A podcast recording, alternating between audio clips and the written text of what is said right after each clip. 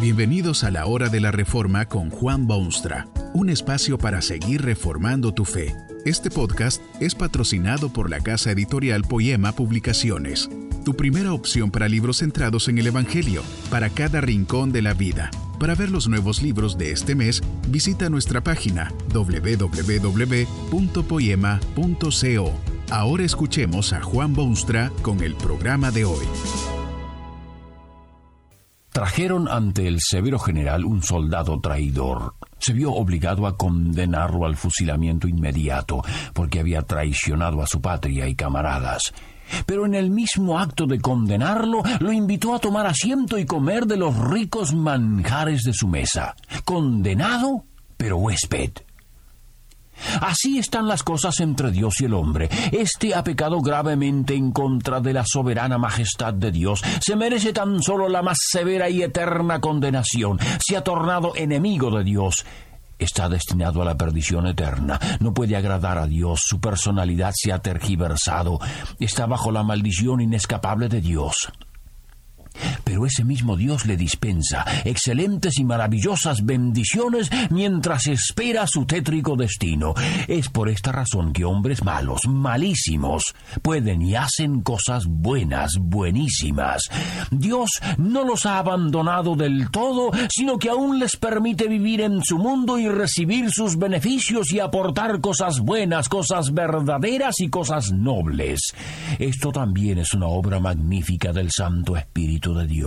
Ese Espíritu Santo dispensa ciertamente la gracia divina que transforma corazones y lleva a los pies de Jesucristo y arrastra al arrepentimiento personal, pero ese mismo Espíritu dispensa también otro tipo de gracia divina podría llamarse gracia común o gracia general, común porque incluye a todos los seres humanos en común, o general porque no hace distinciones entre un humano y otro, gracia común o general. Esta gracia hace posible cosas muy loables en este mundo y es obra del Espíritu Santo. Hay cuatro cosas en particular que son producto directo de la gracia común dispensada por el Espíritu Santo.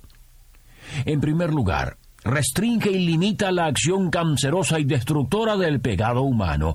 Cuando el hombre pecó por vez primera, se merecía la muerte instantánea, pero Dios postergó ese justo castigo para darle oportunidad de serle útil en su mundo. Ese pecador es malo, malísimo. Le agrada el pecado, pero no hace tanto mal como podría hacer. El Espíritu Santo limita su capacidad pecaminosa y lo hace de varios modos. El hombre tiene vergüenza, por ejemplo. Le da vergüenza hacer ciertas cosas que quizás su naturaleza considera perfectamente lógico y aceptable. Esto es obra positiva del Espíritu Santo, es parte de la gracia común de Dios. Otros no cometen crímenes condenables por la sencillísima razón de que le tienen temor al peso de la ley. Hay leyes vigentes que castigan severamente al criminal y el temor de esos castigos restringe y limita la maldad de los humanos. Hay ejemplos bíblicos de esta realidad. Por allí anda Abraham, por ejemplo, el siervo de Dios.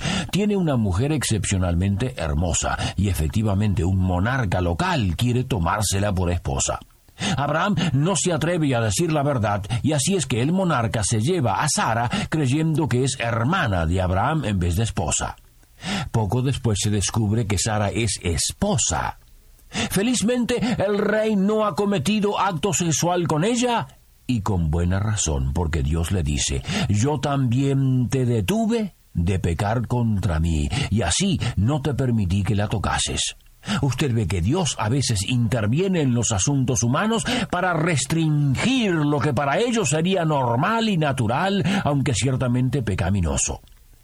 Además, hay cierto orgullo en el ser humano que puede llamarse egoísmo, y ese sentir le prohíbe muchas veces cometer los actos que su naturaleza aprobaría. ¿No se ha visto usted mismo en esa situación más de una vez? Ve un montón de dinero en un banco en la plaza pública. Alguien obviamente ha dejado ese dinero allí. Tal vez nadie lo ve. Pero usted deja allí ese dinero porque tiene miedo de que a lo mejor alguien sí lo esté viendo. El Espíritu Santo se ocupa también de imponer sobre los hombres pecadores un sentido general de moral. A pesar de lo que ha hecho, el hombre aún posee ese sentido, aún en las situaciones más primitivas. No es natural para el ser humano simplemente matar a sus semejantes sin alguna razón. Hay cierto sentido de respeto del cuerpo ajeno, de modo que no se actúa como actuarían los animales. Hay una especie de conciencia invisible que dirige los sentimientos del hombre en senderos más o menos decentes y aceptables. El apóstol Pablo menciona a los gentiles, a los incrédulos que no tienen la ley, pero dice, actúan según una ley escrita en sus corazones, dando testimonio su conciencia y acusándolos o defendiéndolos sus razonamientos. El Espíritu Santo ha implantado en el hombre un sentido natural de decencia y moral es cuando éste es quitado que ocurren las degeneraciones más espantosas. El mismo apóstol habla de aquellos a quienes Dios ha quitado ese sentido humano de la moral y la decencia, por lo cual Dios los entregó a la inmundicia en las concupiscencias de sus corazones, de modo que deshonraron entre sí sus propios cuerpos. Por esto los entregó Dios a pasiones vergonzosas, pues aun sus mujeres cambiaron el uso natural por el que es contra naturaleza, y de igual modo también hicieron los hombres. Esta gracia de Dios también concede al hombre una medida de justicia en general y de acciones aceptables al resto de los mortales, Tal vez usted está disgustado con su gobierno, por ejemplo. Sin embargo, no debe olvidar que esas autoridades deben ser respetadas, quizá no tanto por las buenas acciones, sino porque han sido puestas por Dios en su deseo de que haya por lo menos alguna justicia en la tierra en medio de tantísimos injustos. Los gobiernos representan a Dios y están para el castigo de los que hacen mal pero ciertamente su función primera es prevenir las calamidades que vendrían sobre la humanidad si los gobiernos fuesen reemplazados por la anarquía descontrolada. Hay en el mundo gente mala que hace cosas buenas, gente que nada sabe de Jesucristo, pero que reúnen fondos para los destituidos, gente que no sabe del amor de Dios, pero sí aman a un vecino atribulado, gente que no tiene concepto de vida eterna, pero generalmente no mienten al prójimo, gente que no respeta ni a Dios ni a hombre, pero que sin embargo hacen cosas dignas de alabanza. ¿Cómo es posible que una persona cargada de pecado y condenada a la perdición pueda hacer tales aportes a la humanidad? Esto se debe a la inmensa gracia de Dios administrada por el Espíritu Santo.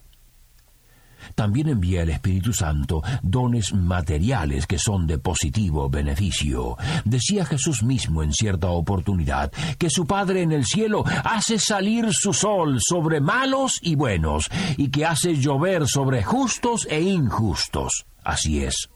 La mañana refrescante o el sol reconfortante son bendiciones que el Espíritu de Dios envía a todos en general. Los alimentos que alcanzan nuestras manos son provisión del Dios eterno. La salud y el bienestar y la vista y el oído y el aire mismo que respiramos son dones inmerecidos de la gracia de Dios. Cuán abundantes son las provisiones de Dios aun para aquellos que no lo reconocen Dios ni como Padre. Allí está, por ejemplo, el rey de Egipto, un hombre a ojos vistas opuesto a Dios y al pueblo de Dios, partidario de religiones totalmente paganas. En cierto momento entra al servicio de ese rey pagano un joven llamado José, esclavo pero hijo de Dios. Esta es la crónica de aquella experiencia. Aconteció que desde cuando le dio el encargo de su casa y de todo lo que tenía, Jehová bendijo la casa del egipcio. Cierto es que el hombre ha sido condenado a la muerte eterna, como aquel soldado que fue traído al general, pero cual el general, Dios da a estos condenados muchas de sus grandes bendiciones, mantiene cierta decencia general, limita los excesos humanos, despierta conciencias y derrama sobre ellos malos y buenos su cuidado soberano. El Espíritu Santo administra esta gran empresa de Dios en el mundo. Esa gracia se llama común o general y es una verdadera maravilla. Pero esa gracia no salva, esa gracia no trae arrepentimiento, esa gracia no lleva a los pies de Jesucristo, esa gracia no quita la condenación, solo la hace un poco más llevadera mientras se vive en este mundo. Esa gracia no hace hijos de Dios y herederos de la vida eterna, sino solo siervos de su grandioso plan y extraños en su reino de gloria. Usted mismo ha recibido las incontables bendiciones de Dios en su vida cotidiana. Usted mismo no puede ni dar término a la lista de cosas que Dios le ha deparado. Dios le permite vivir y Dios le hace la vida más fácil y Dios lo protege contra el crimen y el mal y Dios le da salud. Pero hay detrás de todo ello algo que es lo que Dios genuinamente desea y fervientemente anhela. Lo expresó claramente el gran apóstol Pedro. El Señor no retarda sus promesas según algunos la tienen por tardanza, sino que es paciente para con nosotros, no queriendo que ninguno perezca, sino que todos procedan al arrepentimiento. Dios le concede las facilidades de su gracia común para que usted alcance la gracia especial de la salvación. Dios todavía lo espera. Que este mensaje nos ayude en el proceso de reforma continua según la palabra de Dios. Si quieres profundizar en la exposición bíblica, puedes buscar más recursos en www.poema.co. Allí encontrarás libros que te ayuden a entender la palabra de Dios y aplicarla a tu vida. Poema, el Evangelio para cada rincón de la vida. Nos vemos en el próximo episodio de La Hora de la Reforma con Juan Bonstra.